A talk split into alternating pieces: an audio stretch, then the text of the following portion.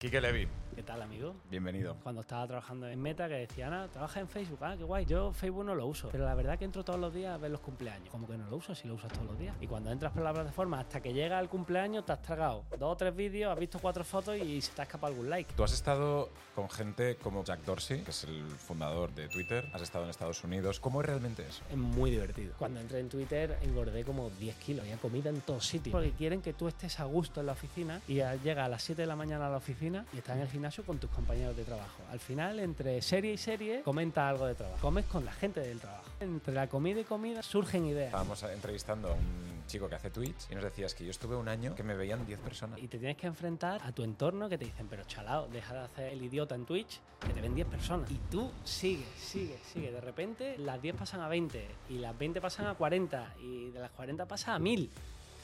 Y es hacer, y es prueba y error. Y si un día ha hecho 10 y el día siguiente ha hecho 20, mira a ver qué has hecho ese día que ha hecho 20, porque ahí haya habido algo que ha funcionado.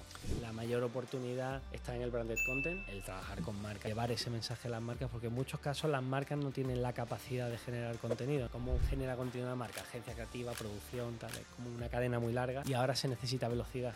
Y esa velocidad la dan los creadores de contenido.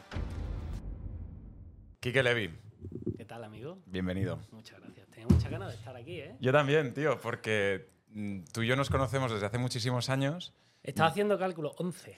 11 años. 11 años, tío. Joder, tío. Parece ¿Qué? que fue ayer. Que no, que hace 11 años existía Instagram. Sí existía, pero no tiene nada que ver. O sea, si tú ves ahora mismo, tú coges un pantallazo de lo que era Instagram hace 11 años y lo que es ahora y alucinas. Ya. O sea, hace 11 años no tenías TikTok, por ejemplo. Claro. Y mira lo que es ahora. Claro. Un mundo que, que ha evolucionado tanto. El otro día estaba, estaba leyendo un artículo y hablaba de, de cómo eh, había penetrado la- el uso, por ejemplo, de la prensa, ¿no? Y eh, pues tardó unos 100 años, ¿no? Llegar a 100 millones de, de- de usuarios. Eh, la radio tardó 50. La televisión tardó 25 años. Em, Threads, tres días. ¿Verdad? Tres días en alcanzar Sí, 100 te- millones de no usuarios. Fue el primer fin de semana. O sea, no me acuerdo si se lanzó un miércoles o un jueves y el, y el thread de Mark Zuckerberg anunciando que habían llegado los 100 millones de usuarios fue el domingo. 100 millones de personas. O sea, Claro. Eso, ¿cómo cambia eh, la forma de relacionarnos, la forma de, de hacer negocios y la forma un poco también, que es de lo que me gustaría hablar contigo, de crear una marca personal, de poder crear un negocio por Internet? lo revoluciona completamente. Pero un cambio abismal. Antes, para tú llegar a tu audiencia, siempre necesitabas un intermediario. Ya fuese un medio de comunicación, un periodista, un soporte publicitario eh, clásico, el acceso de una empresa a la publicidad era limitado, necesitaba ser una gran empresa para acceder a la publicidad. De repente llegan las redes sociales, llega la, eh, Internet, revoluciona todo esto y crea, democratiza básicamente la creación de ese contenido, el poder conectar con tu audiencia directamente y da a las pequeñas empresas las mismas herramientas de marketing y de publicidad que tienen las grandes empresas. Qué pasada, tío. O sea, si tú, si tú piensas eh, hace 50 años, tú tenías un pequeño negocio, una panadería, un- un- y tenías que hacer publicidad, los soportes que tenía era pues el periódico local, eh, La la, radio. radio. local también, y tú tenías una panadería, no te planteabas hacer una campaña de televisión. De repente aparecen plataformas que te permiten acceder exactamente a las mismas herramientas que, que, que las grandes empresas usan para pequeños negocios. Este es un tema muy importante, Quique, y es un tema que me gustaría pararnos un momento a pensar, porque la gente que nos está viendo a lo mejor no es creador de contenido, a lo mejor no quiere ser influencer, a lo mejor tiene una panadería, tiene un gimnasio, tiene cualquier tipo de negocio. ¿Cuándo importante crees que es para esa persona abrirse un TikTok, por ejemplo? Fundamental, pero no solo un TikTok, o sea, es estar presente en cualquier plataforma con la que tú puedas conectar con tus clientes. O sea, cualquier... Hay una, hay una cosa que a la gente se le olvida, y es que el engagement es información. Si tú tienes un pequeño negocio, generas contenido sobre tu negocio y la gente interactúa con ese, con ese contenido, la gente te está diciendo que le interesa lo que estás haciendo. Entonces tú podrías sencillamente investigar quiénes son esas personas, ponerte en contacto con ellas y ofrecerle tus productos y servicios más allá. Han mostrado un interés en ti. Entonces, muchas veces no, tratamos las métricas que nos dan las redes, o sea, no se trata de una forma tan científica las redes como se deberían de tratar, porque al final el engagement es información, es información de que tu producto está interesando a la gente. Esto es súper importante, Quique, porque yo creo que mucha gente ve las redes como un producto eh, vacío de contenido, como un producto a lo mejor de gente joven, como un producto que, no le deben poner lo que tú decías, ¿no? Una mirada científica y de análisis para poder sacar el máximo provecho de ello, ¿no? Absolutamente. Em, al final tú la experiencia de las redes te la puedes modular a tu, a tu gusto. O sea, hay mucha gente que habla mucho de, bueno, es que las redes son todo contenido vacío, muy naif, eh, no hay, no hay sí, chicas o chicos bailando en TikTok sin camiseta. O sea, si tú sigues a National Geographic en TikTok y solo sigues a National Geographic, todo el contenido que ves es de National Geographic. O sea, tú estás creando tu experiencia. Es el mejor sitio para conectar con las, con las cosas que te interesan. Y además, cuando tú le das información a la plataforma sobre lo que te interesa, la plataforma te da nuevo contenido sobre, que, sobre, el que, sobre el que seguir explorando y seguir explorando tus intereses. Entonces, el uso, tienes que ser tú el que, el que module el uso de la plataforma y es muy importante el, tener objetivos y ir a por ello, porque es el mejor vehículo que hay a día de hoy para conectar con tu audiencia, independientemente a lo que te dediques. O sea, no hay ningún negocio que no tenga cabida y que no pueda conectar con su audiencia a través de redes sociales. Qué bestia. O sea, cualquier persona que nos esté viendo es capaz de potenciar su negocio con las redes sociales. Cualquier persona y además de, cualquier edad. O sea, yo el otro día, a mí me gusta la cocina y de vez en cuando pues me pongo a ver vídeo de cocina. Me salió una abuela que tiene un millón y medio de seguidores, no me acuerdo el nombre cómo era, pero o sea, la tía se prepara sus recetas de, de abuela y hace unos vídeos súper currados súper gracioso, pero vamos, tampoco es ninguna superproducción de Hollywood. O sea, son vídeos muy sencillos y a lo mejor esta mujer pues tiene su pastelería o tiene su panadería y a través de, Instagram ha conseguido llegar a una audiencia mundial que jamás iba a poder llegar de cualquier otra forma. Yo creo que en la industria, por ejemplo, de la música, ¿no? Eh, gente que, lo hemos visto, sube su canción a internet y de repente explota y tiene una carrera musical. Em, yo creo que sí que hay algunas industrias donde es como mucho más claro, pero hay otras que la gente no lo hace porque tampoco sabe cómo hacerlo. Entonces, ¿cuál sería tu eh, consejo como experto? Quique, tú has trabajado en Twitter, Facebook, Meta, eh, conoces perfectamente eh, cómo funciona por dentro ¿no? Todo, toda la industria. ¿Cuál sería el consejo para, para esa persona que, que está en ese mar y no sabe dónde, dónde tirar o qué hacer? Hacer. O sea, lo más importante es hacer. O sea, es imposible que el primer vídeo que haga o el, primer, me imagino, o sea, mirando aquí también tu podcast, cómo ha ido evolucionando, cómo ha ido mejorando cosas. O sea, lo más importante es hacer y lo más importante es la consistencia. El que absolutamente todos los días, si es posible, estés creando tu contenido. Para mí el mayor fallo que comete la mayoría de la gente a la hora de plantear su estrategia en redes sociales es que ve las, distintas aplicaciones, las distintas plataformas como, un solo producto. Entonces tú piensas y dices, Facebook, voy a crear contenido para Facebook. Eh, Instagram, voy a crear contenido para Instagram. TikTok, YouTube, todas las plataformas que te puedas imaginar. La mayoría de gente lo ve como un, como un, solo, como un, como un solo producto. Pero vamos a coger Instagram, por ejemplo, que puede ser la red que más familiar sea para todo el mundo a día de hoy. Si tú miras Instagram, no estamos hablando de un producto, estamos hablando de un portfolio de productos. Y en función de tu objetivo, tú tienes que elegir un producto u otro. Me explico. Cuando tú hablas Instagram tienes stories, el feed, reels, los contenidos en directo, la parte del explore. O sea, cada uno de esos elementos son un producto distinto que requiere de una estrategia de contenido distinta. Y en función de tu objetivo vas a plantear el utilizar uno u otro. Si tú, por ejemplo, subes un contenido a Stories, el contenido que tú subes a Stories, ese contenido lo ve solo la gente que ya te sigue. Entonces, Claro. el lenguaje que tú usas en Stories tiene que ser un lenguaje mucho más cercano de tu audiencia, que ya te conoce, eh, en la que tienes que buscar la interacción. Porque no hay ningún sitio dentro de Instagram en la que tú puedas consumir stories de gente que no, que no sigues. Tienes que ir o a su perfil o porque te sale arriba en, el- el- digamos, en las pelotitas. En el feed, ahí ya tienes un mix de gente que te sigue y gente que no te sigue, porque cuando tú estás eh, explorando por tu feed, tú estás haciendo scroll, ahí te aparece contenido de gente que, que no te sigue, que el algoritmo considera que puede ser contenido interesante.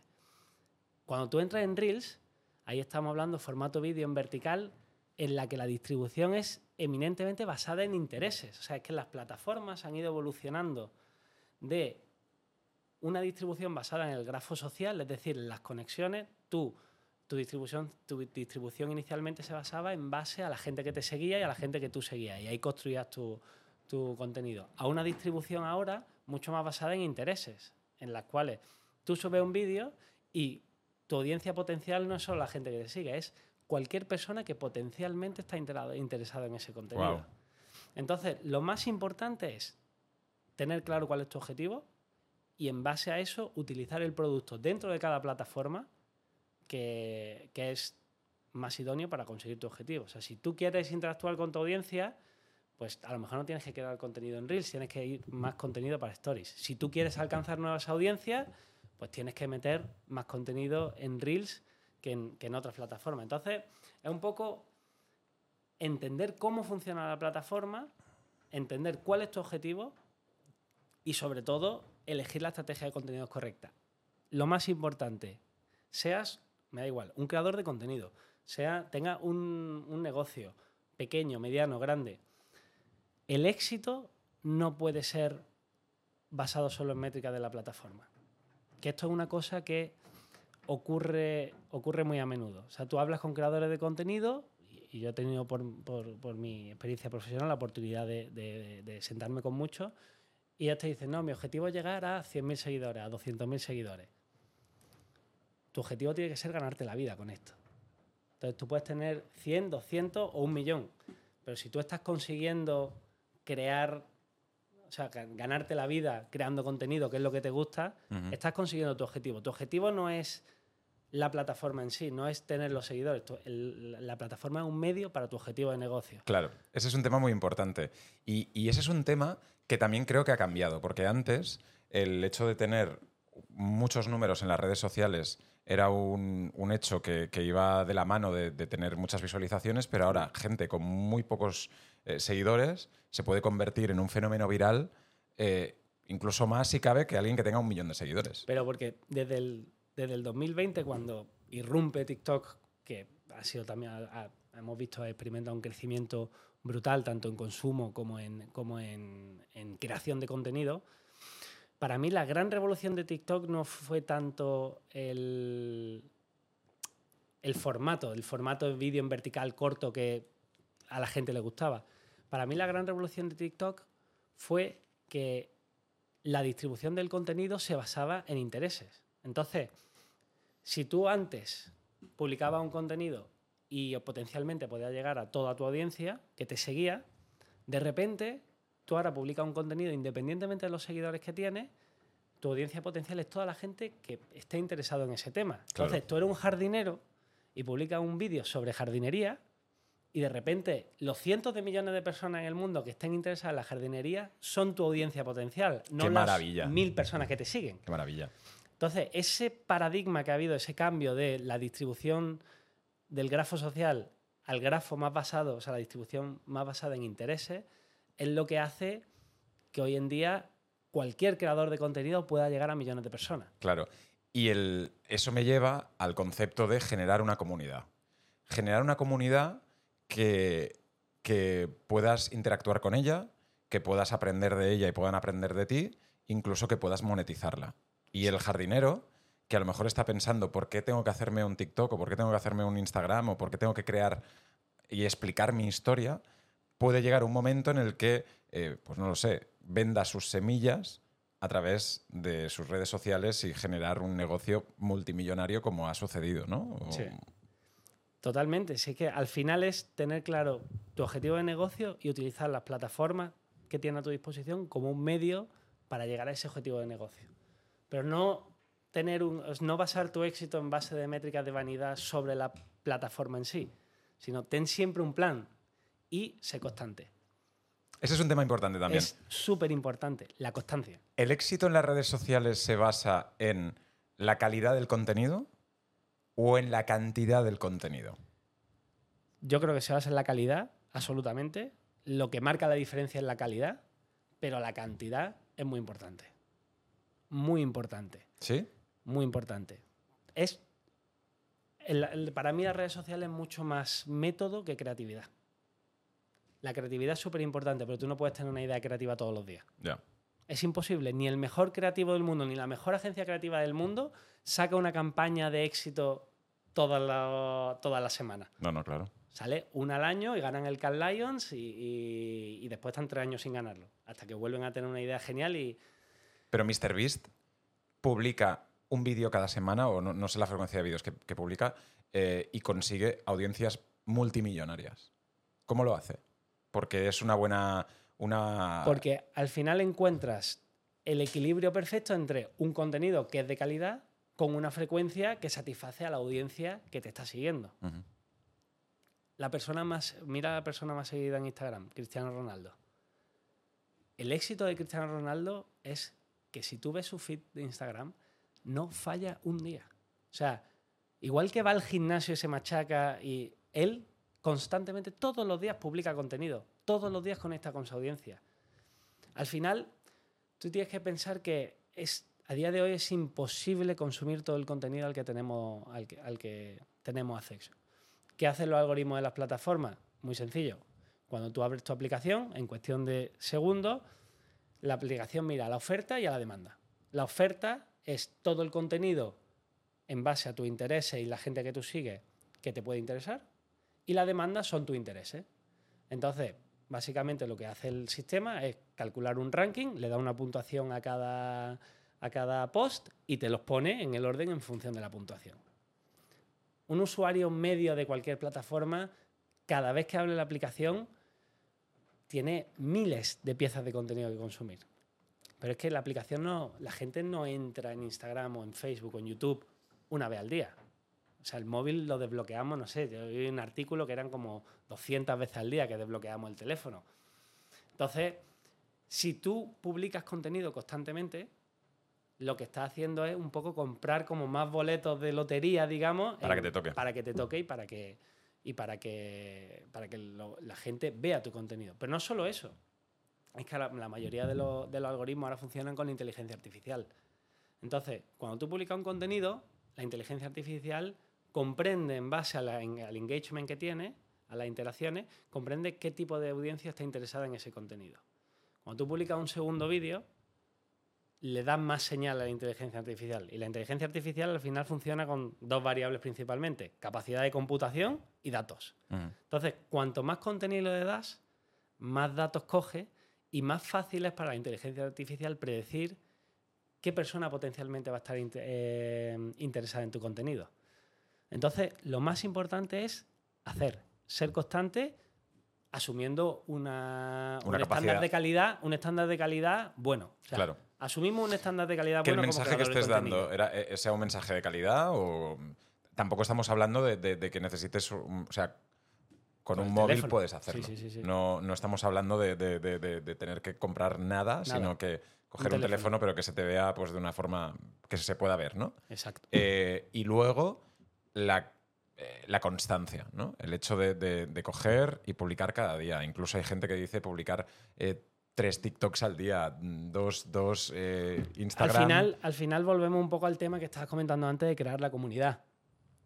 Cuando tú creas un contenido, o sea, cuando tú generas un contenido en, en Reels o en TikTok o en, o en YouTube, tienes una parte de consumo de gente que no te sigue y otra parte de consumo de gente que te sigue.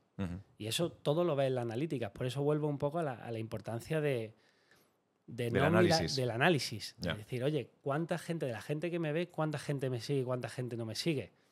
Voy a intentar entender por qué la gente que no me sigue, eh, cómo puedo convertir la gente que no me sigue a la gente que, que me sigue. Claro. O sea, ¿cómo puedo acercar o, o hacer, imaginándome un funnel clásico de, de marketing, cómo puedo bajar a un tío de, de, digamos, de la parte de, de awareness a más consideración y a convertirlo en, en- en una venta En un para mi negocio, en un cliente?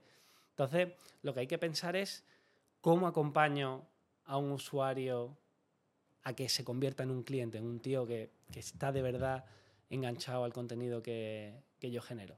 Y eso se hace trabajando con los distintos con las distintas herramientas de cada plataforma. Y ese es un tema muy importante que tú ahora comentabas, que es el mensaje y el contenido.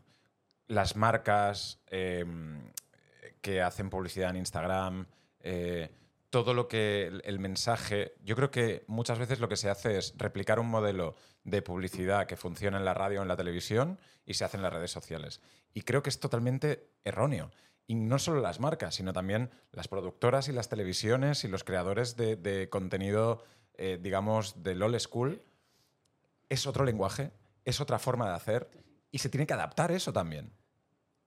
Pero, o sea, no es que sea otro lenguaje, es que es como si le habla un chino en alemán. Claro. No, no te va a entender. O sea, piensa en la televisión. La televisión está hecha en horizontal, Sí, sí, sí, 16 sí. novenos. El móvil es- son al contrario, en vertical. La gente no gira, o sea, tú coges la aplicación de Instagram y la giras, no sucede nada. Entonces, ¿por qué me, me- me pone un contenido en vertical en Instagram? O En horizontal. En horizontal, perdón. ¿Por qué pone un contenido en horizontal? No tiene ningún sentido. Hay una, una cosa que es que un concepto que, que hay que tener muy en cuenta, que es el- el real estate de la pantalla, ¿no? Un poco el screen real estate. ¿Cuánto espacio ocupa tu contenido? Si tu contenido está en horizontal, mi atención se va al contenido que hay por encima y el contenido que hay por debajo. Si mi contenido está en vertical, ocupo toda la pantalla y tengo más probabilidad de, de captar la atención del usuario. Claro. Al final tienes tres segundos para captar la atención del usuario. Qué bestia, tío. Entonces, dice, ¿cómo readapto? O sea, es que son cosas totalmente distintas. En, ahora mismo en las redes sociales, en general, lo que está tirando, lo que más está funcionando es el contenido corto. Cuando tú piensas en un contenido para televisión, estás hablando de un contenido largo, un contenido completamente distinto. Sí, pero yo ahí también, eh, en formatos como este, como este podcast, eh, todos los podcasts que existen, también hay mucha gente que los consume, ¿no? Y consume en YouTube, en Spotify, en Apple Podcast. eh, este tipo de contenidos que es un contenido largo. O sea, al final una hora de charla en la que aprendes cómo tienes que tratar tus, tus redes sociales con Kike Levy, Claro, ¿no? porque tienes. Hay dos tipos, yo tengo identificado dos tipos de, de- de consumo de la plataforma, principalmente, en general, de todas. El primer consumo lo podemos llamar el consumo más on the go. ¿Qué es el consumo on the go? Son cuando tú coges el teléfono, abres tu aplicación de Instagram, abres YouTube, consumes unos cuantos vídeos en shorts, te sale porque estás yendo en el metro, Claro. de camino al trabajo. Esas son sesio- sesiones muy cortas, no planificadas, eh, en el que el objetivo principal es descubrir contenido. Entonces, cuando tú generas contenido corto, el objetivo es captar nueva audiencia. Básicamente llegar a nueva audiencia para ver si los puede atraer, porque después está la gente que consume contenido de una forma mucho más intencional, en el que el objetivo ya no es descubrir contenido, es entretenerse. Claro. Entonces, o formarse o formarse o en- lo que sea, pero es que yo sé ya lo que quiero consumir. Entonces tú, con el contenido corto en redes sociales, con el contenido corto, lo que va a hacer es generar esa demanda. Ujú. Va a generar esa demanda de un tío, oye, lo que hace este me interesa. Y después me voy, entro en tu, en tu podcast y veo que, joder, que todas las semanas consistentemente tú estás publicando eh, entrevistas Capítulos, interesantes, capítulos, historias. historias. Entonces ya lo tengo y sé que cada miércoles, me lo invento, no sé, pues cada miércoles tengo un episodio nuevo. Claro. Entonces es, oye, contenido on the go, fácil de consumir, que lo que el objetivo que busca o lo que busca es captar la atención del usuario, pero después ahí vamos, volvemos al punto de generar una comunidad.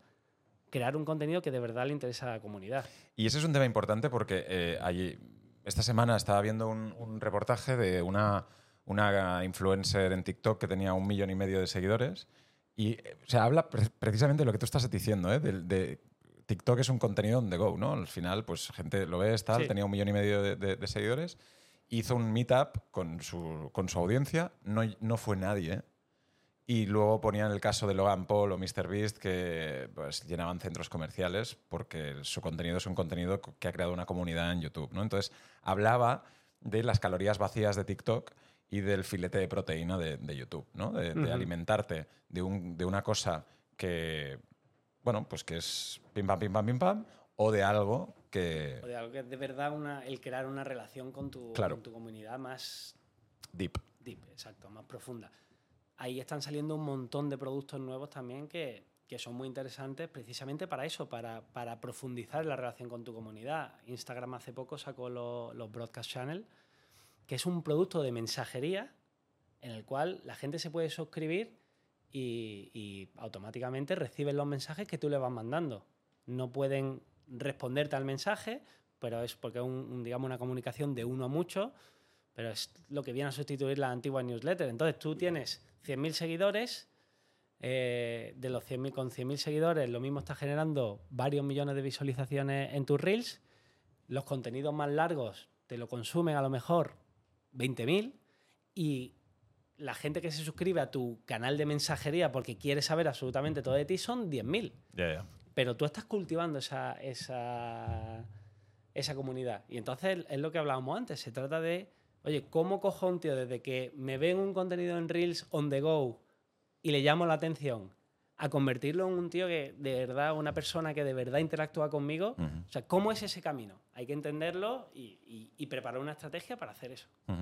Hablemos del dinero. Em, tú, por tu experiencia, ¿has visto gente que realmente se ha hecho millonaria con las redes sociales? He conocido a muchos creadores de contenido que han conseguido facturar mucho dinero con redes sociales, sí. Pero Millones. creando valor para las marcas. Millones. Mm, Tampoco sé, pero sí, mucho. mucho dinero. Había también el típico estudio que decía que el, em, la- el- joven me- promedio en España, eh, chico chica, lo que quería ser era influencer. Em, ganarse la vida con esto. ¿Cuán difícil es poder ganarte la vida con esto? Muy difícil. Muy difícil porque tienes que tener la constancia, tienes que saber crear contenido. O sea, al final muchas veces se tiende a, ¿cómo decir? a banalizar un poco el trabajo que hacen los creadores de contenido. Pero es que tú cuando eres una marca quieres crear un contenido y que llegue a la gente, o sea, piensa en, en- en cómo, en cómo es el, el proceso. Tienes que contratar una agencia creativa que te haga el anuncio, una productora que lo produzca. Y cuando tienes tu vídeo producido y, y- y la idea creativa y todo, tienes que coger e irte a una agencia de medios para que te lo distribuya por todos los medios. Tú ahora Eso contratas un creador. fuera ya. Tú ahora crea- crea- contrata un creador de contenido y es la agencia creativa, la agencia de producción y la agencia de medios todo en uno. Totalmente. Y el canal. tiene- y el canal, porque tiene la distribución orgánica de su canal Ujú. para llegar a, a la audiencia. Pero es que no es solo eso, es que además tú puedes coger e invertir en publicidad para asegurarte que tu mensaje llega a la audiencia que tú de verdad quieres. Ujú. Que eso ha evolucionado mucho, porque si tú, y la mayoría de veces cuando ves artículos de esto, eh, lo que cobra un post eh, por un post de Instagram Cristiano Ronaldo, o sea, la mayoría de esos artículos yo no me creo ninguno, porque al final están basados en historia. No, no hay un fundamento que... A mí ese tipo de artículos no me gusta porque tienden a banalizar mucho Y van a- buscando el clickbait. o- Exactamente. ¿no?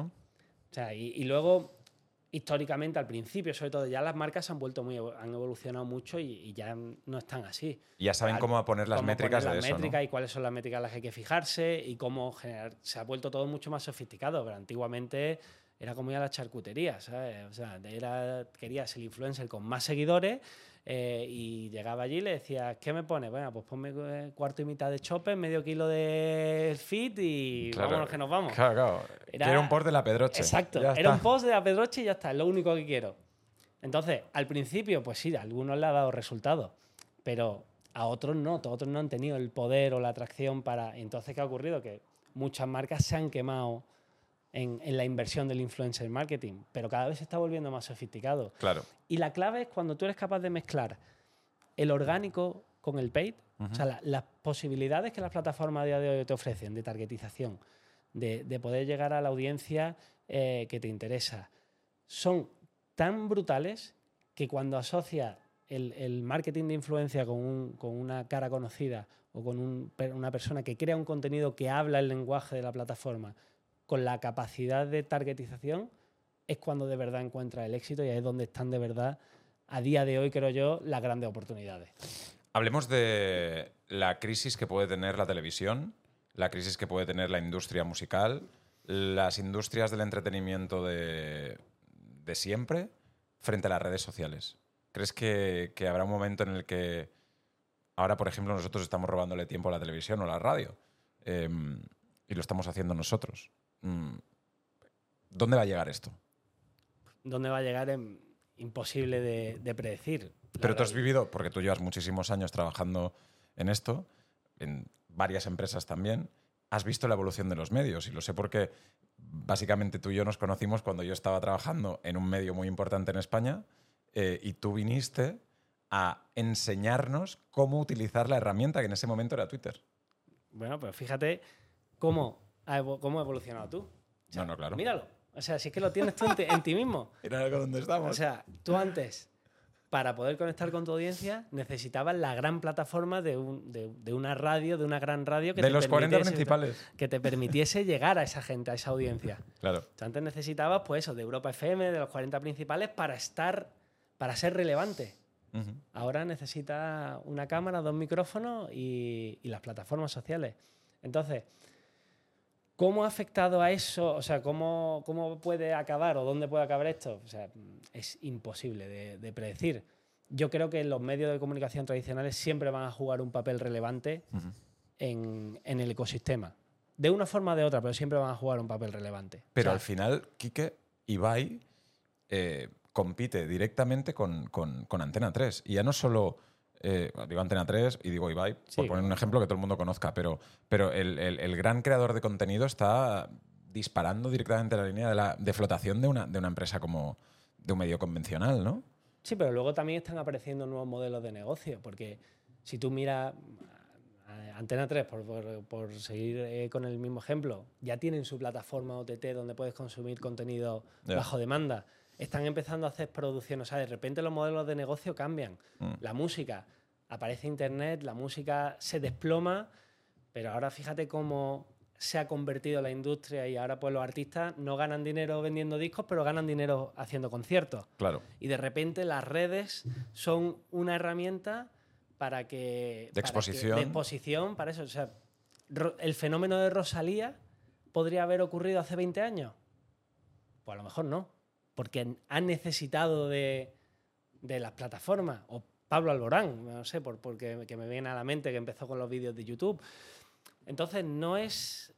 Por eso digo, las industrias tradicionales para mí siempre van a jugar un papel fundamental.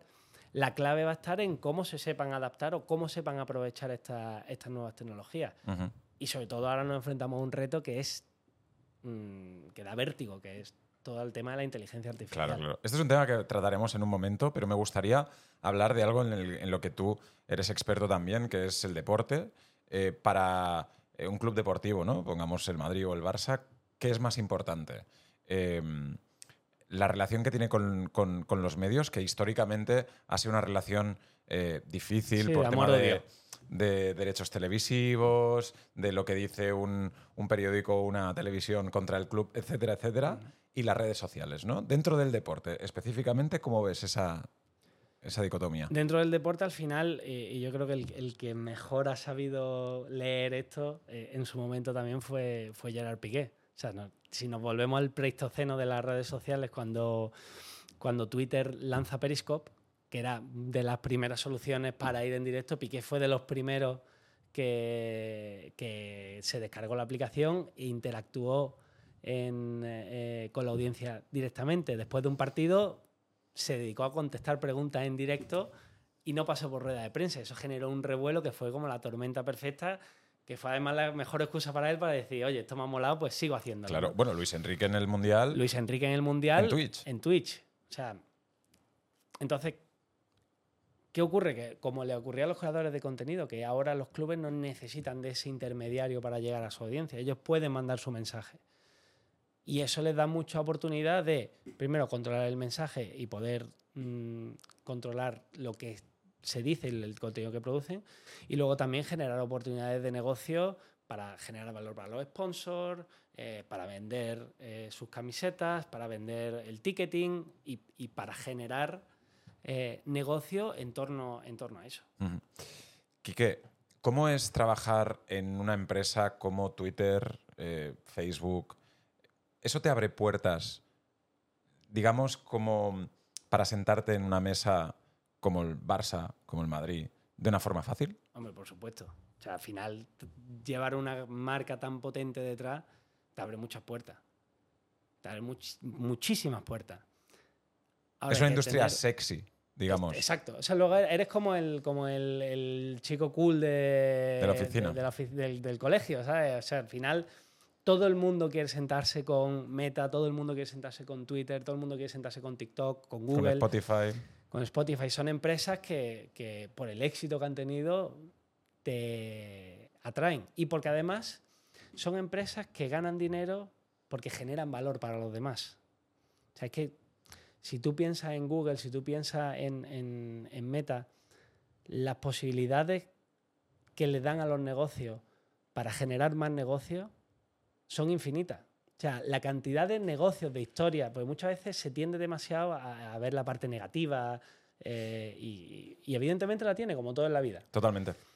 Pero si tú ves el impacto económico que genera, la cantidad de negocios que se han levantado en redes sociales, la cantidad de gente que se gana la vida a través de este tipo de plataformas digitales y la cantidad de nuevos modelos de negocio que han surgido, eh, son cosas que hace años eran totalmente impensables. Entonces, claro, cuando tú eres una plataforma o trabajas para una plataforma que ofrece tantas oportunidades, es normal que todo el mundo quiera saber más. Y además son, es una industria que cambia tan rápido que lo que hacías hace, seis meses ya a lo mejor hoy no te vale o no funciona tan bien. Entonces hay que estar continuamente renovándose. Y yo me acuerdo, o sea, yo incluso estando dentro, una de las cosas que a mí más me abrumaba estando era cuando te mandaban las actualizaciones de productos. O sea, que yo me acuerdo al principio, yo le decía a mi jefe, oye, o estoy leyéndome las actualizaciones de productos o trabajo, pues no tengo tiempo para todo. Porque todas estas plataformas continuamente están innovando en pequeñas cosas, en cambiar pequeñas cosas, seguir, probar, prueba, error. Nunca un producto está hecho perfecto, siempre lo lanzan eh, cuando está medio... ¿qué? El último ejemplo, Threads. Se lanza, funciona ahí, faltan un montón de funcionalidades y a medida que la gente lo va usando, va recibiendo feedback, Se va eh, optimizando. se va optimizando. En industrias tradicionales todo es mucho más, oye, hasta que no esté perfecto, no lo lanzamos. Y esa falta de agilidad es la que penaliza aquí un poco. ¿no? Claro. Tú has estado con gente como, por ejemplo, Jack Dorsey, has estado con, con- que es el fundador de, de- de Twitter, has estado con gente muy lista, has estado en Estados Unidos. ¿Cómo es, eh, no sé, todo el mundo ve- en, en- en- en los programas, ¿no? En las imágenes de la, la oficina de Facebook, ¿no? De, wow, qué guay sería trabajar en Facebook. ¿Cómo es realmente eso? es, es muy divertido. Es muy divertido. O sea, es muy divertido porque cada día es una cosa nueva. Eh, Ahí el fu- o sea, en la, en la oficina hay un futbolín, hay Sí, un hay- tal, pero ahí sí, es como una locura, ¿no? Sí, no, no, hay mil cosas y aparte como, como tratan al, al- al empleado en general es brutal. O sea, Ya. eh, Cuando me acuerdo en, en- cuando entré en Twitter, yo estuve cinco años en Twitter, después seis en Meta. Cuando entré en Twitter, claro, al principio engordé como 10 kilos, porque claro, había comida en todos sitios. Era como, o sea, chocolate en todos sitios y tú llegabas ahí y tal, cogías, después cambiaron la política, pusieron una política de snacks un poquito más healthy y la cosa se fue controlando. claro. pero, pero es verdad que, que son empresas que te tratan muy bien porque quieren que tú estés a gusto en la oficina, porque al final de- del interactuar, de- de- del estar en la oficina, del crear relación con tus compañeros, de generar esa comunidad, eh, al final salen muchas ideas. ¿no? Entonces, si tú piensas en, en- en las grandes oficinas, en- sobre todo en San Francisco, en Estados Unidos, o en la oficina de Londres, o sea, tú llegas, tienes gimnasio, tienes eh, el comedor, eh, tienes una sala de recreativo. ¿Qué ocurre? O sea, cuando tú pones todo eso a disposición de, los- de los, de los Trabajadores. empleados, de los trabajadores, mucha gente diría, ah, aquí no trabaja nadie. Pero la realidad es que sí, porque tú llegas y llegas a las 7 de la mañana a la oficina y te vas al gimnasio. Y estás en el gimnasio con tus compañeros de trabajo. Al final, entre serie y serie, comenta algo de trabajo. Después comes y, comes con la gente del trabajo. Y al final, entre la comida y comida, entre tal, surgen ideas. Y ese y hay un ambiente en el que se, fomenta mucho la creatividad y la colaboración entre equipos. Y no se trabaja en compartimentos estancos. Entonces, es, una experiencia muy bonita.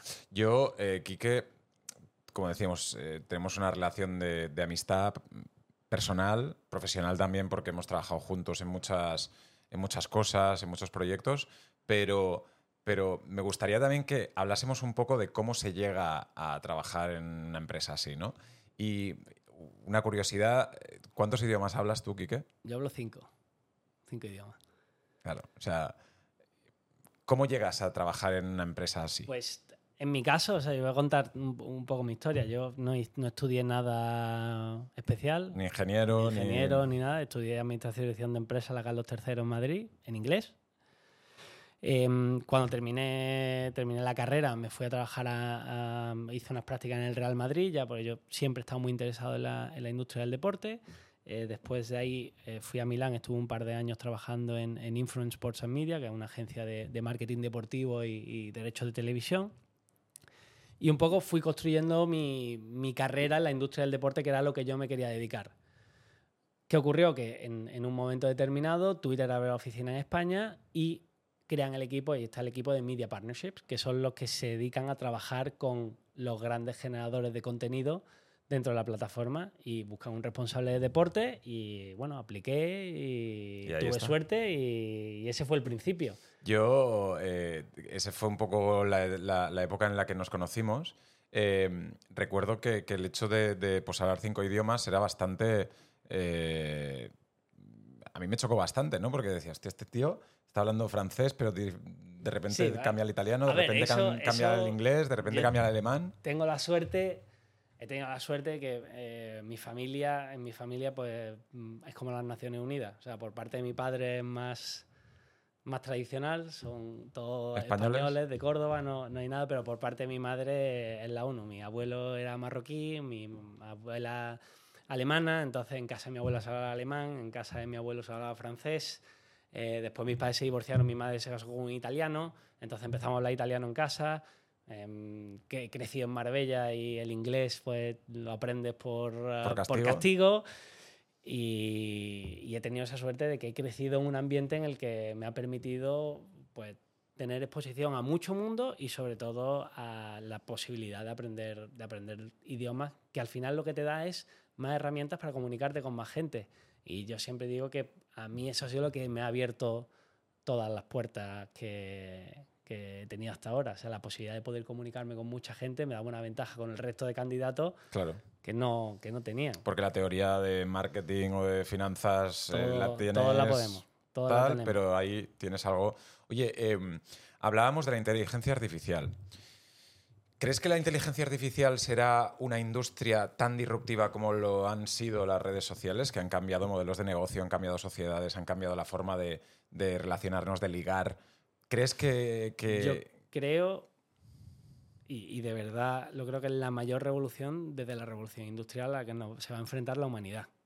No porque vaya, es que no es sustitutivo una cosa de la otra, es que la inteligencia artificial ya está intrínseco en todas las plataformas. O sea, el, algoritmo con el cual tú, las plataformas te recomiendan contenido es inteligencia artificial. Ya. Absolutamente todo.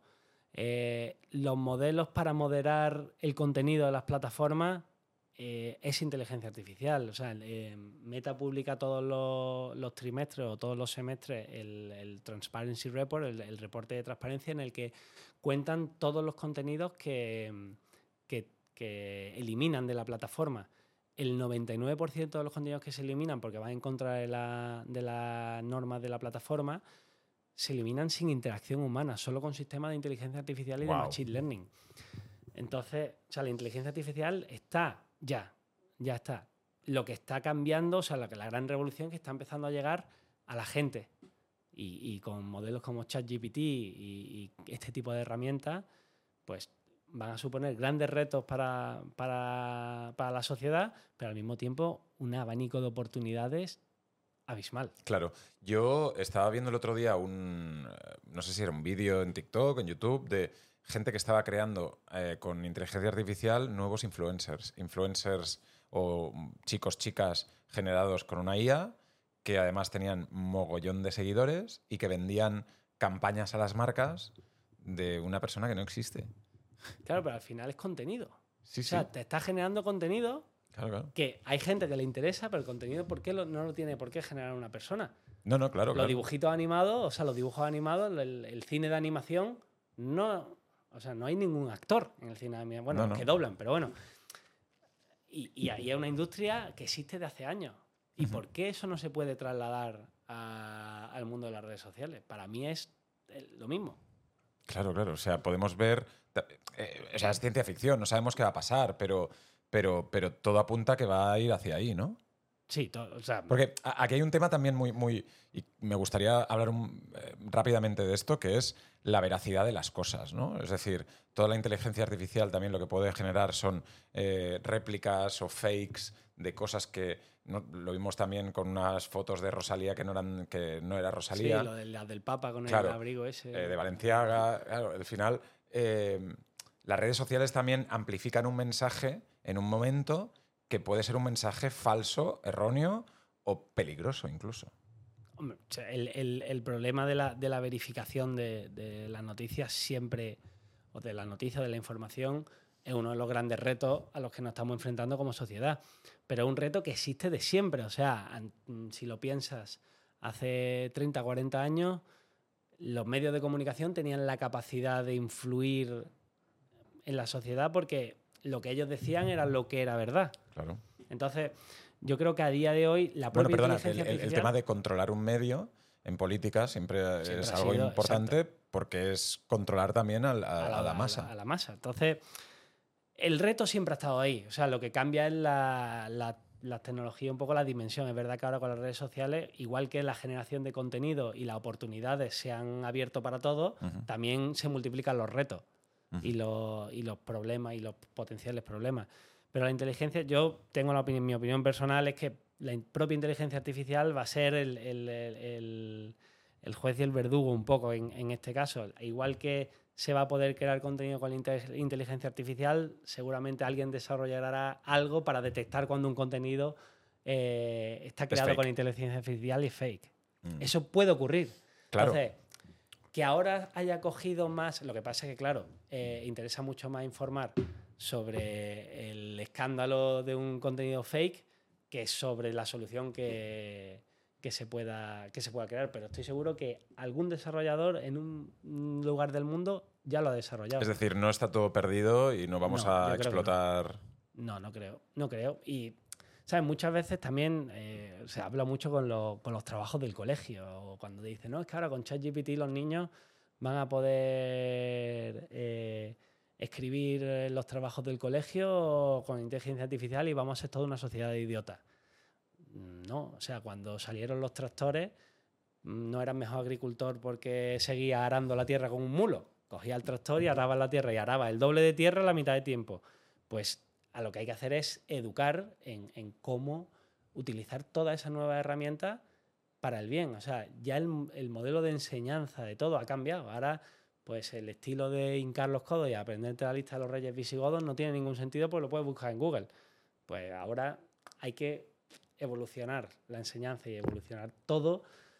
Y yo soy bastante, o sea, yo en general soy positivo ante la vida en, Bien. en todo, Sí, ¿sabes? sí. Pero, pero creo que la inteligencia artificial puede traer muchas cosas buenas y, al, y la misma inteligencia artificial va a poder desarrollar herramientas que, que ataquen los problemas que puedan surgir. Ujú.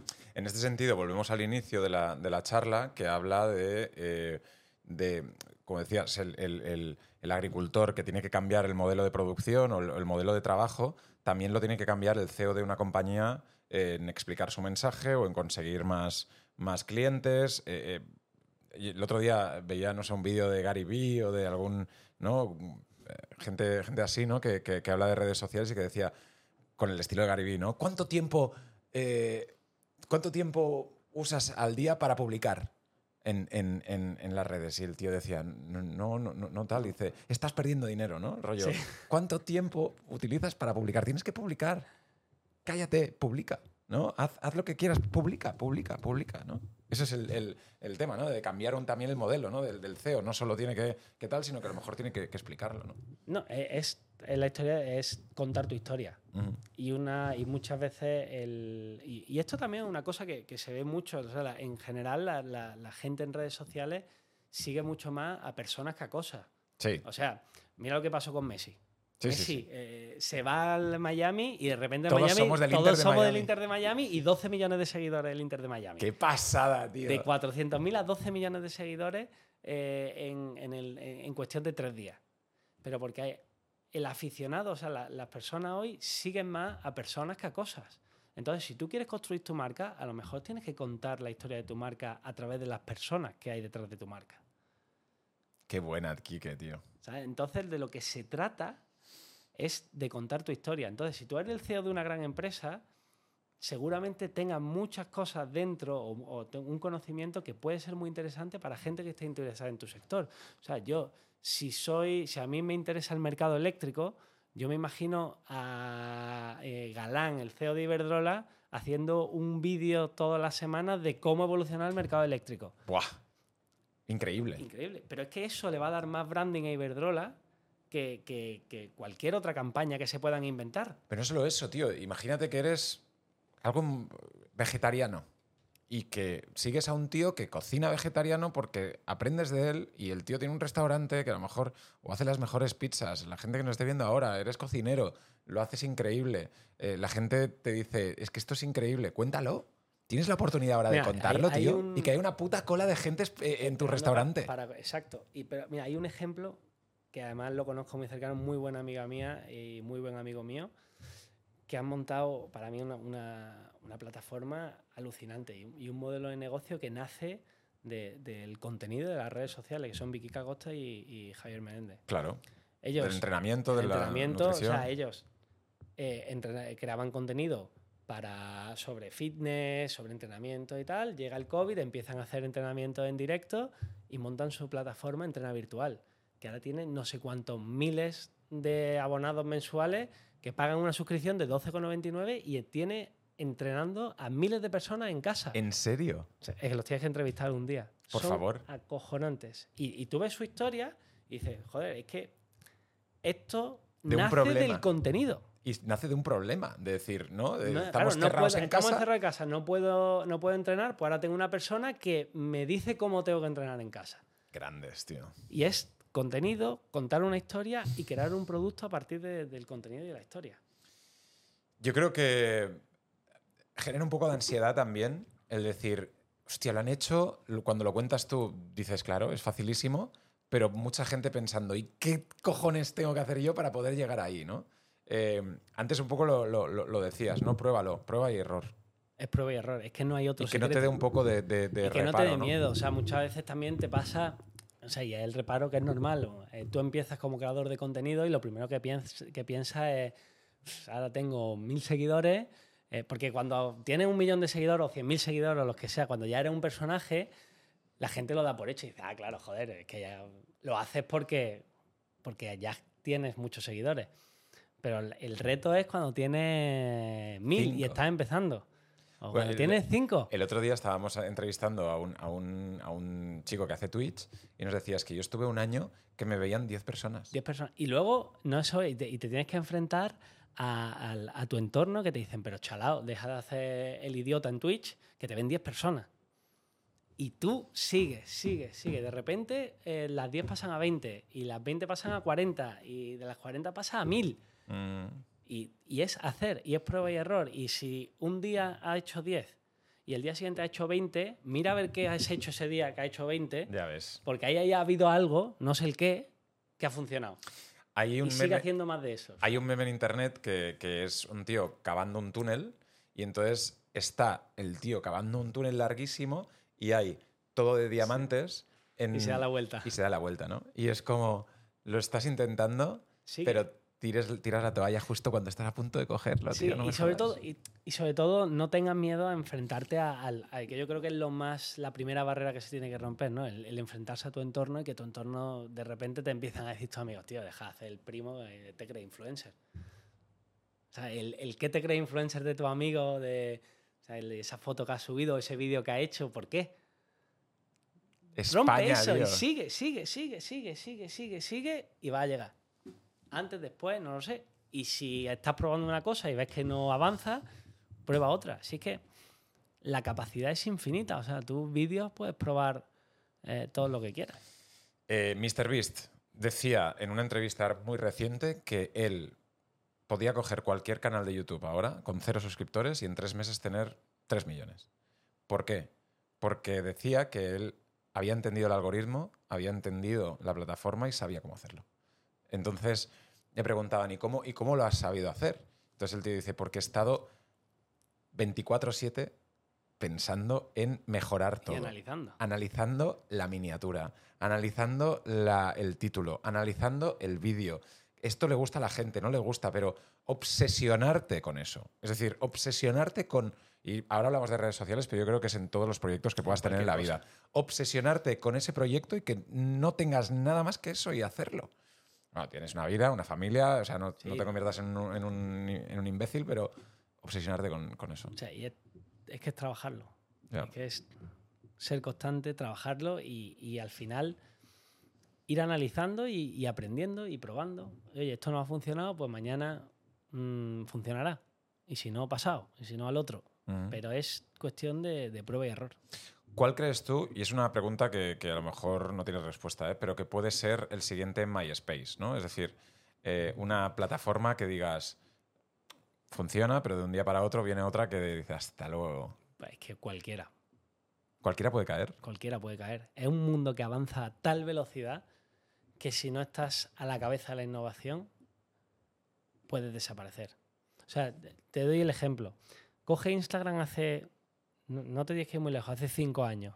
Si Instagram no hubiese sacado los productos que ha sacado en estos últimos cinco años y ha ido evolucionando, pivotando con el comportamiento del usuario, estaría muerta. Claro.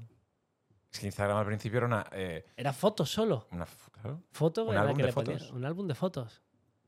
Si Instagram no hubiese metido vídeo, estaría muerto. Si Facebook no hubiese eh, eh, apostado por el móvil en su momento, estaría muerto. Todas las plataformas tienen puntos de inflexión en, en el que en el que si no aposta, si no apuesta y no innova, estás muerto.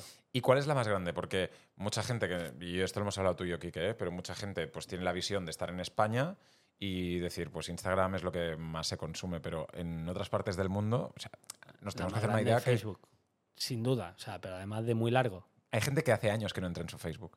Mm, Pero, Pero a mí me- me- eh, también hay un, hay un poco de, de- mito con eso, porque a mí me ha pasado en conversaciones cuando estaba trabajando en, en- Meta que decían, ah, trabaja en Facebook, ah, qué guay. Yo Facebook no lo uso. Le digo, bueno, tal, pero, pero la verdad que entro todos los días a ver los cumpleaños de la gente. ¿Cómo que no lo usas si lo usas todos los días? Otra cosa es que no publiques contenido, que no generes contenido, pero al final entras en la plataforma. Y cuando entras por la plataforma, hasta que llega el cumpleaños, te has tragado dos o tres vídeos, has visto cuatro fotos y se te ha escapado algún like. Entonces, claro, claro. estás utilizando la plataforma. Muchas veces la gente no piensa en, en uso, piensan que el uso de las redes sociales es el publicar contenido y el consumir es la forma de consumo, o sea, el consumir solo es la forma de, utiliza- de utilizarlo más común, porque no todo el mundo publica contenido constantemente. En Francia, en España, ¿cuál es la, la- la- la plataforma que más se utiliza? Yo creo que, o sea, pues no, no tengo controlado muy bien ahora cómo estarán los datos de usuarios, pero yo creo que está en Instagram es la que tiene más relevancia. Francia. En Francia, fíjate, se produce la paradoja que Snapchat, no sé cuál es la top, te diría, Instagram está muy fuerte, evidentemente, Sí. Facebook, pero en España, por ejemplo, la que más gente tiene, o sea, la que más usuarios activos tiene es Facebook, Ujú. por Claro. número de usuarios activos. Claro, pero Entramos en, en temas de Sí. edades, tal, lo que tú quieras. Pero, por ejemplo, Snapchat, que aquí en España Snapchat no lo usa nadie, pero Snapchat en eh, Estados Unidos, Francia y Oriente Medio es arrasa. arrasa. Es súper fuerte. Y la gente dice, no, Snapchat no, no lo usa nadie. Tiene, no sé, 300 millones de usuarios Claro. a nivel global. Hay gente que no sabe que en China, por ejemplo, eh, no existe Facebook. y tiene un, un equivalente que tiene mil millones de usuarios. O sea que. Es que cuando coge un poquito de, De perspectiva. de perspectiva y ves la cantidad de redes y la cantidad de personas que utilizan las redes, es, ahí te das cuenta de que, de que muchas veces nuestra opinión está muy sesgada por lo que nos rodea. ¿Crees que va a haber una, una universidad de... Es decir, a mí me encantaría poder tenerte todo el día a mi lado y preguntarte todo, ¿sabes? De qué tengo que hacer. Porque la gente no sabe eh, qué tiene que hacer. Pero yo no sé si vosotros que estáis en la industria tampoco sabéis qué cojones tiene que hacer la gente, sino que la gente está creando o el algoritmo está el el- el siempre tema por es delante. que tienes que estar continuamente aprendiendo, innovando. No puedes parar. O sea, tienes que estar todo el día atento a todas las cosas que van Pero yo saliendo. creo que hay que hacer el, el vídeo que lo reviente siempre. ¿Qué tengo que hacer? Mm, eh, No te lo puedo decir. No, no hay una fórmula mágica. Es como la gente que me dice, ¿cuánto, ¿cuánto hay que publicar? ¿A qué hora hay que publicar? Hay que... No, es que no existe la fórmula mágica. Y una pregunta que mucha gente tendrá. ¿Se puede comprar el tic azul de Instagram? Ahora sí, ahora ya han puesto el servicio de, de suscripción. Ahora, bueno, de hecho, es una pena que ya no estoy trabajando porque era una cosa que yo deseaba que la pusieran porque la cantidad de gente que me daba mil coñazos para, para que le pusiera el tic azul. Verifícame, Verifícame, verifícame. Era, era, mm, tremendo. Ya. Y ahora, pues, oye, mira, aquí lo tienes, ¿sabes? Cuesta 12,99 al mes y, y ya lo tienes. Pero tú ves, por ejemplo, del tic azul. Pero es que yo creo que ahora ha perdido el- el- el- ¿El qué? la relevancia. No, pero es que no. Pero cuando se lanza, tú tienes que ver por qué se lanzó el tic azul. El tic azul se, le- se lanza para que eh, verifique que la persona que está lanzando el mensaje sea la persona. En la persona es. Pero no que esa persona sea un personaje famoso. No. Entonces, ¿qué el verdad- en realidad, vete al, al origen del problema. El primero, la primera red en lanzar el tic azul, de hecho, fue Twitter, fue Twitter si no me equivoco. Sí. Entonces, yo me imagino cómo sería, cómo sería la discusión. Oye, tenemos aquí a personajes famosos que se están uniendo a la plataforma, le salen un montón de cuentas falsas, es imposible controlar eh, y tirar abajo todas las cuentas falsas que van saliendo. Y algún ingeniero cogería y decía, oye, si en vez de tirar todas las falsas decimos cuál es la verdadera y acabamos antes. El tic azul nace por eso. Claro. Entonces, ¿qué ocurre? Que claro, o- al principio se le daba solo a las cuentas que tenían problemas de, de- de suplantación de la identidad. Entonces, a raíz de ahí, pues ya cogió como un pedigrí que era como, yo tengo el tic azul, Claro. soy, soy alguien, Claro, lo he claro. conseguido en la vida. Ah, tienes el tic azul. Pero en realidad, la- el significado es que verifico que la persona es Esa. la, esa. Sí, la fuente. la fuente de, de quien. Entonces, hombre, ahora hay que tener un, un poco de cuidado y, y, y X o Twitter, es que ya no sé cómo, cómo llamarlo, Ex, ya, ya. eh, ha tenido muchos problemas de gente que ha suplantado la identidad de otra persona y con, con, el, con la suscripción y con el tic azul, pues han mandado mensajes, mensajes falsos. Entonces hay que tener mucho cuidado con, con eso, porque el, el tic azul para el, el público en general tiene un significado y hay que tratarlo con, con mucho cuidado porque al final le estás dando una especie de endorsement, ¿no? De decir, Y "Oye, de verificación. de verificación. Entonces es un tema que tienen que, que, que las plataformas en general tienen que tratar con, con- con mucho cuidado. Yo creo Pero para las personas, para las personas físicas, yo lo veo lo, lo mejor, porque al final tú tienes que, para te- cuando tú te suscribes, por ejemplo, a Instagram para conseguir la verificación, tienes que mandar tu DNI y tu documentación y tiene que coincidir tu nombre con el de la documentación. Entonces hay una serie de pasos que se siguen para hacer la verificación de identidad de esa persona. Y fíjate que hay un montón de gente que decía, no, es que en las redes sociales hay que verificar la identidad de las personas, tal, por si hacen algo, pues ahí lo tienes. Claro, claro, claro. Ya está. Hay un tema también que es cómo ponerse en contacto con las plataformas, porque muchas veces tienes un problema y no sabes ni a dónde ir. Y eso es una cosa que, que tienen que mejorar, el, so- el soporte al usuario. Lo que pasa es que el reto es brutal, porque la cantidad de... O sea, como- yo, yo lo pienso en, en- en- Cuando estaba en Twitter, eh, la plataforma tenía 300 millones de, de usuarios. La cantidad de problemas que surgían es que eran No, es- es- ingestionables. no, es que te explota la Eh, compañía. ¿no? Exacto. eh, en, en Meta, imagínate, con, con- con miles de millones de personas que, que usan la, la plataforma. O sea, la- creo que lo que dijeron en la última en el último en la última earnings calls eh, de, cuando presentó resultados Zuckerberg era que había 3.000 millones de personas que utilizaban una de las apps cada día. Entonces, claro, tú imagínate que tú eres una empresa que tienes que dar servicio a 3.000 millones de clientes. Es prácticamente ¿Tú has visto a Zuckerberg alguna vez en, en de persona? lejos. ¿Sí? Sí, de lejos solo. No, no, no he tenido la oportunidad de, De- conocerlo de- personalmente, pero... Pero, Pero, eh, por ejemplo... eh, pero esta ¿en España empresa- o...? No, no, no, en uno en uno de los viajes a San Francisco. Em, estas empresas tienen una, una cosa que, era una cosa que se hacía en Twitter y también se hace en Meta, que son la- las Q&A, que es que una vez al mes el CEO de la empresa, o sea, para meter a Zuckerberg, habla a toda la empresa. Abierto, o sea, una hora el tío hablando de, oye, ¿para dónde vamos? ¿Cómo va? La gente le puede hacer preguntas. eh, ¿Cualquiera? Cualquiera.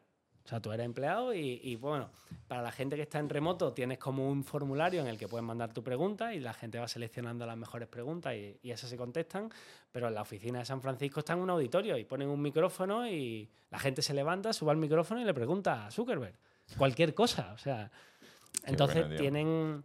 Es verdad que son, son un leadership, un, un- un tipo de, de- de- de- CEO que está muy presente y que, y que comunica mucho con la empresa. Ujú. Quique, em, ahora la, ¿cuál es el- el- la corriente ¿no? que, que impera en, en- en la Creators Economy? ¿no? Es decir, el- antes, pues yo creo que podríamos, podríamos ver que, que ahora, después de la pandemia también, el tema del live stream, Twitch y, y crear un contenido en directo como que ha subido como, como la espuma. ¿Tú crees que esto será sostenible? ¿Va, va a continuar hacia allá o, no? Yo creo que la, hemos tenido una época en la que, digamos, los modelos de monetización de vídeo eran el principal modelo de negocio que tenían los creadores de contenido, en, ya sea en YouTube, oye, yo genero contenido de YouTube, eh, YouTube eh, pone publicidad en mis anuncios, tengo un revenue share, eh, Spotify mismo con la música, oye, pues comparto el, revenue que genero con, con los podcasts sobre todo, comparto el, el revenue de genera la publicidad, o sea, ese modelo de negocio ya está testado y ya, y ya existe y hay mucha gente que vive de eso. Y a donde yo creo que estamos virando ahora es, por un lado, tiene la, la Creator Economy, para mí está constituida en, en tres pilares principalmente. Monetización de vídeo directa de las plataformas. Bueno, en cuatro. Vamos a poner en cuatro. Monetización de vídeo directo a las plataformas. Branded content, o sea, el, el trabajar con marcas y que las marcas te paguen para, para dar un mensaje determinado todo lo que es todo lo que puedas crear en torno a tu figura en, en- para vender, ya sea pues eh, Cursos. eh, cursos, eh, sé, coge a Alice Campelo, por ejemplo, Sí. influencer, lifestyle, tal, tiene una marca de ropa, claro, claro. tiene una marca de cosmética, Mm. to- entonces Bebida. todo, be- todos los, negocios que utilizando tu plataforma como altavoz te permitan pues vender Nude cualquier tipo de Project. todo, o sea, Nude Project, o sea, todo ese tipo de, de, de, de negocio, o sea, todo lo que sería comercio, digamos, o, o el vender, el retail. Y la que está despuntando ahora y que, y que hay plataformas que son muy interesantes como OnlyFans, que bueno, te puede parecer que No, no, no. la gente dice, no, ahí solo hay porno. No, hay gente que crea, que crea contenido muy interesante y que la gente paga por ver ese contenido. O sea, para mí los modelos de suscripciones, Instagram ha sacado un modelo de, de suscripción ahora, tienes plataformas como Patreon que te permiten también monetizar eh, tu contenido. El concepto de a mí me gusta un creador y yo apoyo el trabajo que ese creador está haciendo, ese tipo de, economía que para un- una persona, mm, a lo mejor un millennial o una persona de la generación de edad más avanzada, es un concepto que no termina de cuadrar para la generación Z y para las nuevas generaciones, es un concepto que sí está calando. Entonces, yo creo que los modelos de suscripción van a, van a coger mucha relevancia sobre los tres negocios que ya existen. Claro, yo es que creo que además, eh,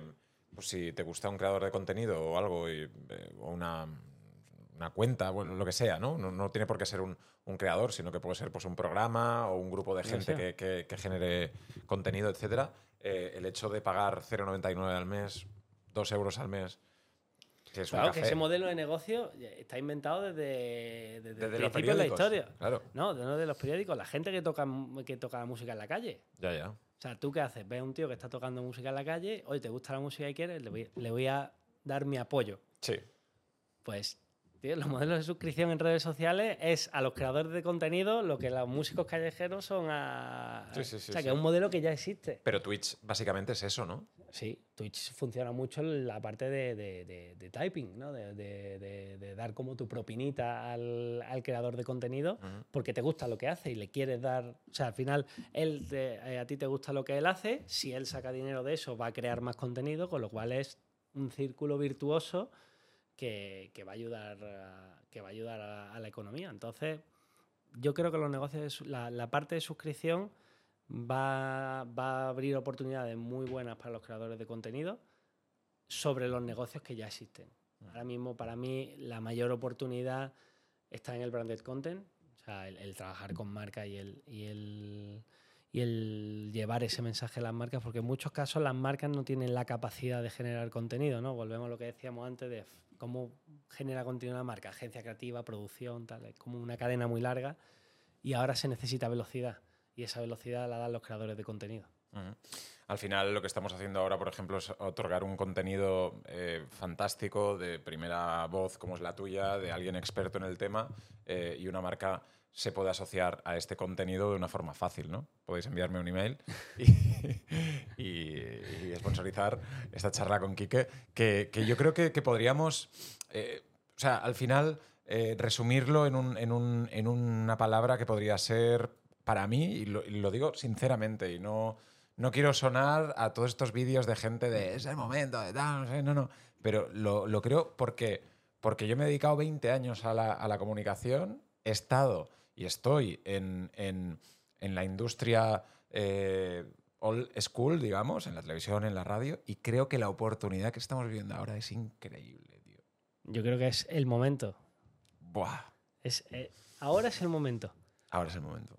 Sea, a, a mí hay una frase que me encanta que es eh, mañana es el primer día del resto de tu vida. Sí, sí, sí, totalmente. Entonces, sí, el momento es ahora. O sea, si, la, si la, la abuela esta que te, que te decía antes Sí, sí. se ha vuelto influencer con la señora, no sé, tendrá 70 y pico años, una señora italiana tendrá 70 y pico años, Qué 80 bueno, tío. años, tiene un millón de seguidores y, y de repente eh, estaría la mujer en su cocina sin hacer nada y, y ahora tiene millones de personas que ven sus recetas. O sea, si esa señora con 80 años lo ha hecho, tío, hay que empezar. Pero lo Mm. importante es empezar y ser constante. Total.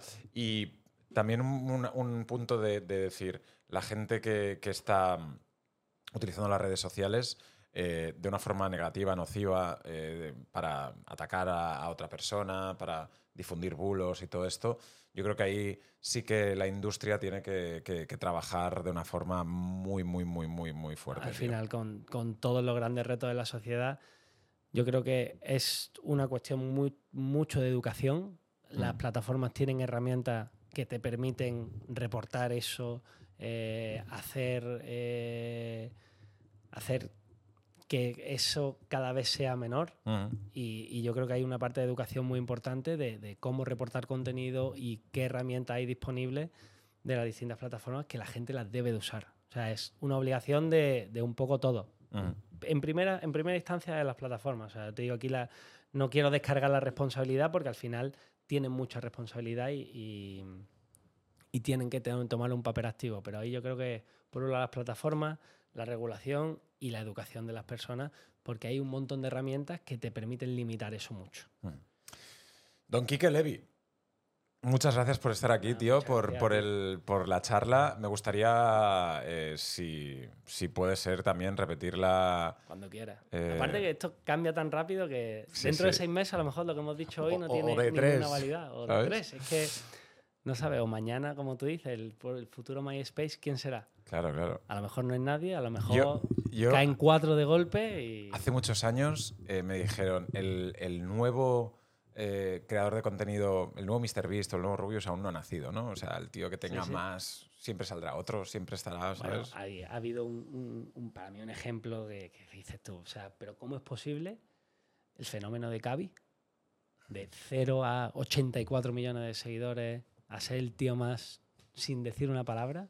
O sea, es- esos fenómenos, pero es que van a ocurrir. Van, dentro Bueno, de poco va a haber y otro. el Salt Bay creando, creando restaurantes por todo el mundo. eh, y el- eh, hay un tío ahora que sale con una barriga. tip, tiribiri, dop, dop, dop, bueno, no sé, o sea, memes. Es una locura, tío. No, ahí, pero la única forma es probando. Totalmente. Gracias, Quique, por estar aquí. Gracias Un a gusto siempre estar contigo, hermano. Seguid a todos a Quique Levi. Gracias. Chao.